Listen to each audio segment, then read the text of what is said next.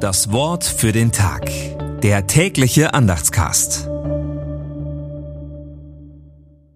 Freitag, 11. August 2023.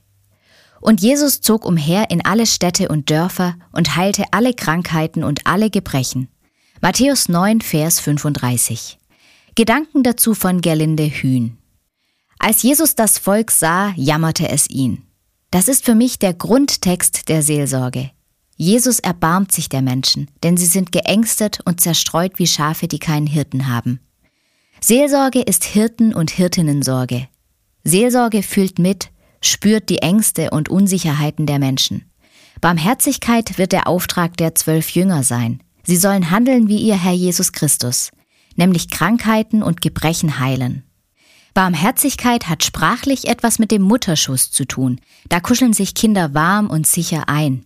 Heute sagen wir, Seelsorge ist die Muttersprache der Kirche. Eine seelsorgerlich wirkende Kirche wird überzeugen. Das Wort für den Tag. Der tägliche Andachtscast. Präsentiert vom Evangelischen Gemeindeblatt für Württemberg. Mehr Infos in den Show Notes und unter www.evangelisches-gemeindeblatt.de.